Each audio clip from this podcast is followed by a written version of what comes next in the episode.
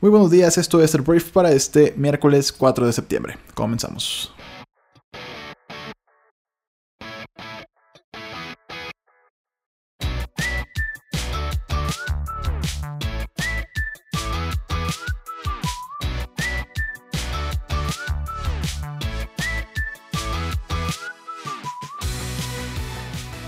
Hola, hola, muy buenos días, caray, qué gusto tenerte aquí escuchando esto que es el Brief, el programa que pues te platica las noticias más importantes de México y el mundo en cuestión de minutos. Yo soy Arturo Salazar, uno de los fundadores de Briefy, y el día de hoy vamos a hablar de muchos temas. Vamos a hablar de huracanes, vamos a hablar de fútbol, vamos a hablar del gobierno de México, del gobierno de Estados Unidos, hablaremos de guerras comerciales, de empresas, privacidad y muchas cosas más. Del Chicharito Hernández también vamos a hablar.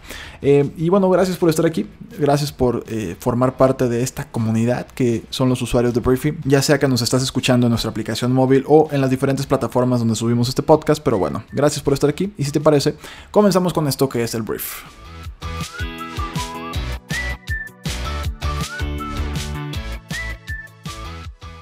Y bueno, vamos a comenzar hablando de la única noticia que voy a hablar de México, del gobierno de México, porque el día de ayer el presidente de nuestro país, Andrés Manuel López Obrador, presentó este martes la cámara, una cámara que fue encontrada en una de las salas de Palacio Nacional con la que se intentó al parecer, espiarlo.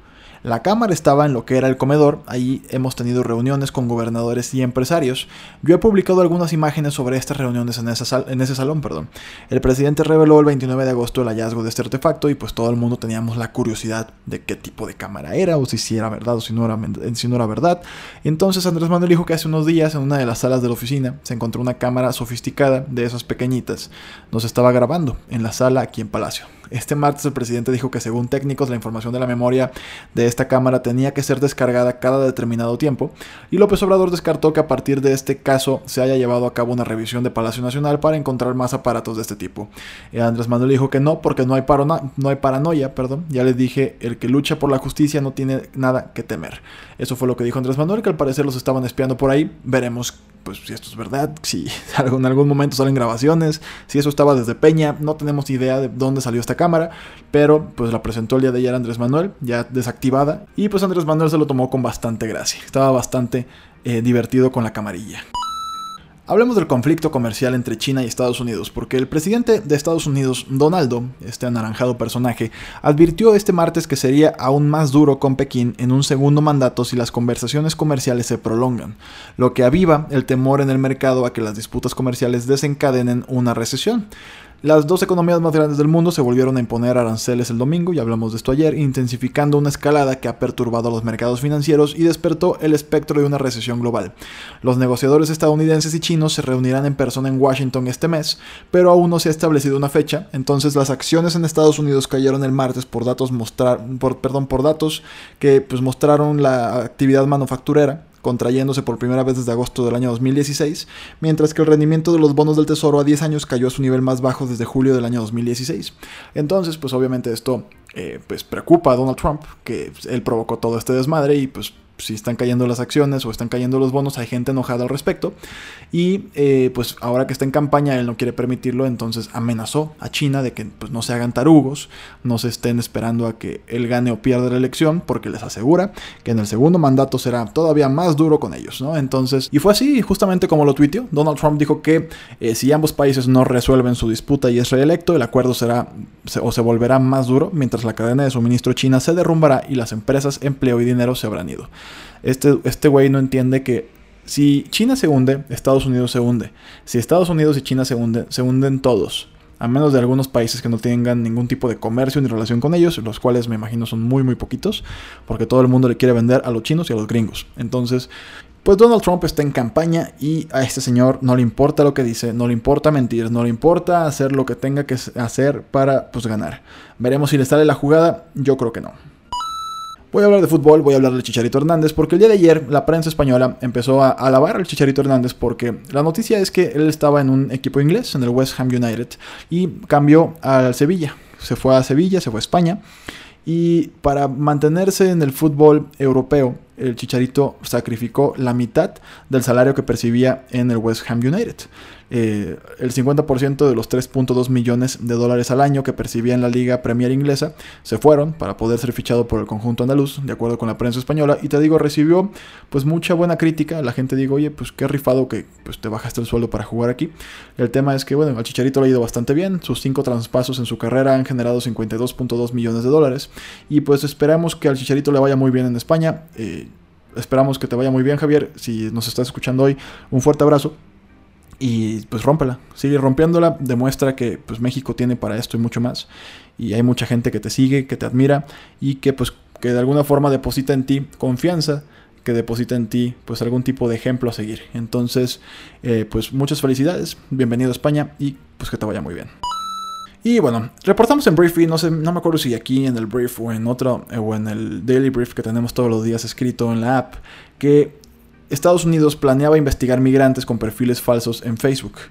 Y ayer contestó Facebook que esto viola las reglas de uso. El Departamento de Seguridad Nacional de Estados Unidos estará violando las reglas de uso de Facebook si sus agentes crean cuentas falsas para vigilar en el sitio a los migrantes que buscan ingresar al país. Esto lo emitió Facebook en un comunicado. La compañía señaló que prohíbe que haya cuentas falsas y que actuará contra cualquiera que encuentre que viole esa política. La red social hizo el anuncio luego de que pues, este reporte de la agencia de noticias AP, eh, que es Associated Press, publicado el viernes sobre que el Departamento de Seguridad Nacional había autorizado a sus agentes utilizar cuentas falsas en redes sociales, una medida que hasta entonces estaba prohibida. Entonces, según ellos, las cuentas falsas facilitarían la revisión de solicitudes de visa y ciudadanía a los agentes para buscar posibles actos fraudulentos o amenazas de seguridad. Esto lo que dice Facebook es que no se puede y que si los detecta, pues les va a cerrar sus cuentas.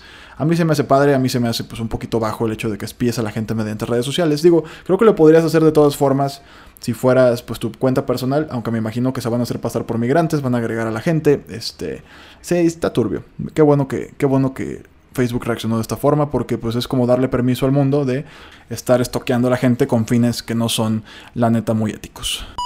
Me voy a quedar en Estados Unidos para hablar de Walmart, porque Walmart ya no va a vender ciertos tipos de municiones, incluidas las que pueden usarse en rifles de asalto militar. Todo esto después del tiroteo masivo del mes pasado en El Paso, Texas. En una carta a los asociados el martes, el CEO y presidente Doug McMillan dijo que el minorista quiere jugar un papel más importante para hacer que el país sea más seguro, porque está claro que el status quo es inaceptable. Y bueno, Macmillan declaró que eh, con esto se está terminando la venta de ciertas municiones de rifle de cañón corto y todas las municiones de arma de fuego y señaló que la medida debería reducir la participación de Walmart en el mercado de municiones de alrededor del 20% a entre 6 y 9%. Después del paso, la compañía ha experimentado incidentes múltiples de personas que desean probar mm, pues, nuestra respuesta al traer armas a las tiendas, lo que llevó a la minorista a prohibir a las personas llevar armas de fuego abiertamente a sus tiendas donde se permite el transporte abierto. Entonces se termina la venta de ciertas municiones, se termina también pues la aportación de armas de fuego literalmente en las tiendas, que ahí ves a los señores con sus cuernos de chivo en la espalda y dices, güey, ¿qué onda con ustedes? Pero bueno, esa es la noticia y a mí me parece muy bien. Me voy a quedar aquí, no nos vamos a hacer la transición, vamos a hablar de Forever 21 porque el día de ayer se metieron en broncas con la cantante Ariana Grande. Eh, Ariana Grande demandó Forever 21 y a la marca relacionada a Riley Rose alegando que le robaron su imagen para vender ropa y maquillaje. La estrella pop argumenta que el minorista buscó su respaldo, que se negó a dar a principios de este año, y luego lanzó campañas engañosas con imágenes y videos que se apropiaron indebidamente del nombre y semejanza de grande. Según los informes, las imágenes incluían fotos reales de la cantante y una modelo que se parecía. Según los informes, Forever 21 se está preparando para declararse en bancarrota después de que sus ventas cayeron drásticamente en el último año. Esto les permitiría continuar vivos, eh, porque la bancarrota no es realmente cerrar tus tiendas, sino que es una estrategia para pues, poder liquidar deudas y poder seguir operando. Pero aquí el punto es que eh, pues es por 10 millones de dólares la demanda. Pues esto obviamente no le viene bien a Forever 21. Y veremos qué pasa a partir de aquí. Es interesantísimo. Pero bueno, ese es el tema con Ariana Grande y Forever 21. Y ya, ya me gustó quedarme aquí. Voy a hablar de algo que tal vez nos gustaría hacer a todos. Voy a hablar de un récord Guinness. Porque bueno, el crucero mundial, hay un crucero eh, global que partió con la esperanza de establecer el récord mundial Guinness para el crucero de pasajeros continuo más largo. Viking Cruises acaba de lanzar el viaje de lujo de 245 días que dará la vuelta al mundo y se detendrá en 6 continentes, 51 países y 111 puertos.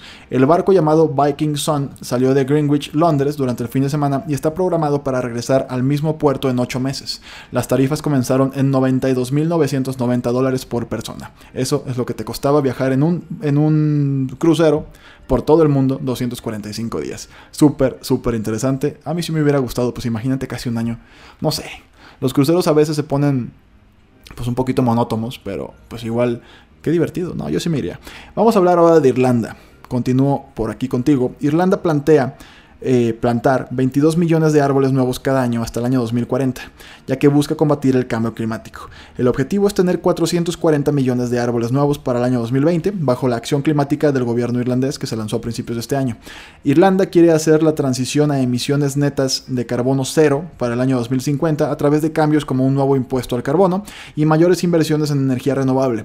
Un nuevo estudio estima que plantar un billón de árboles o más en todo el mundo es una de las formas más baratas de contrarrestar las peligrosas emisiones de gases de efecto invernadero.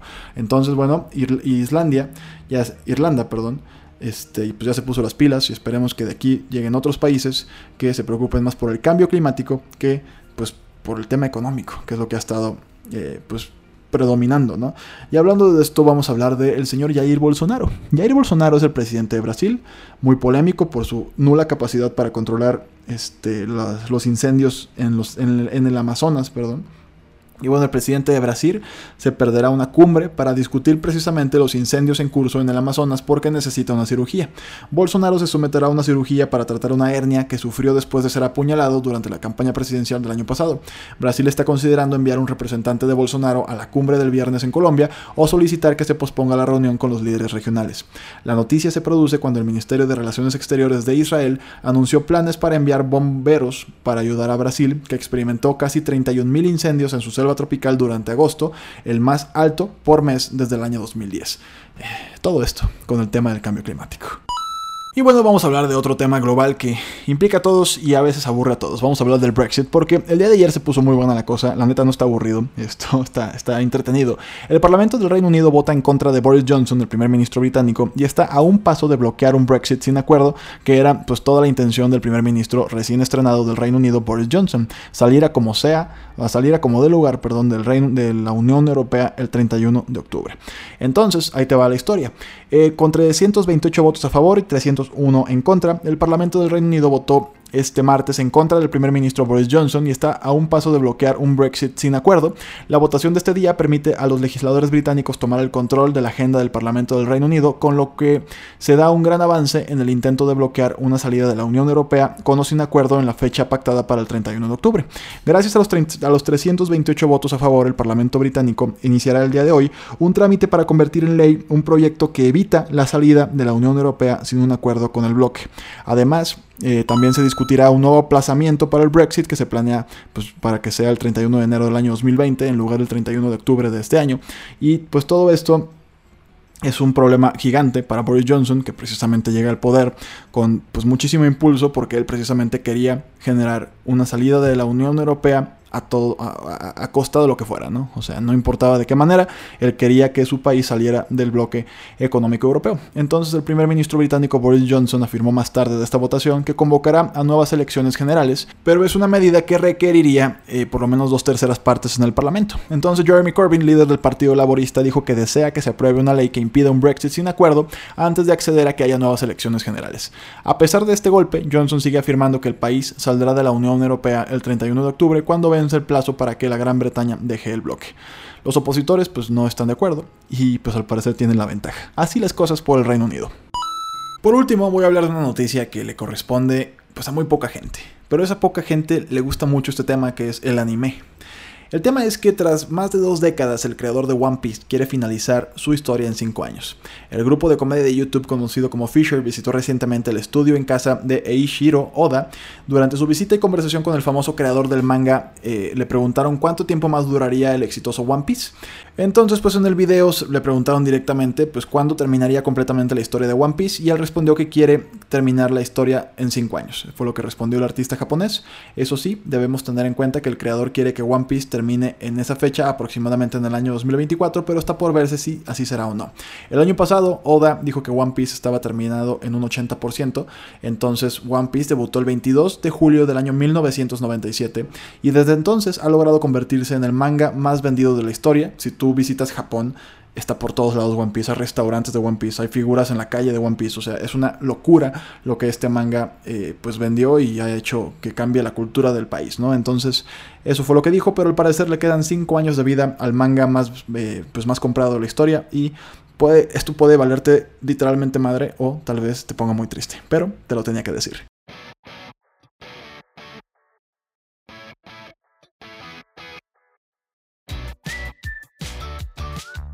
Muy bien, esta fue la conversación del mundo para este miércoles, que espero que te haya gustado y que le genere mucho valor a tu día.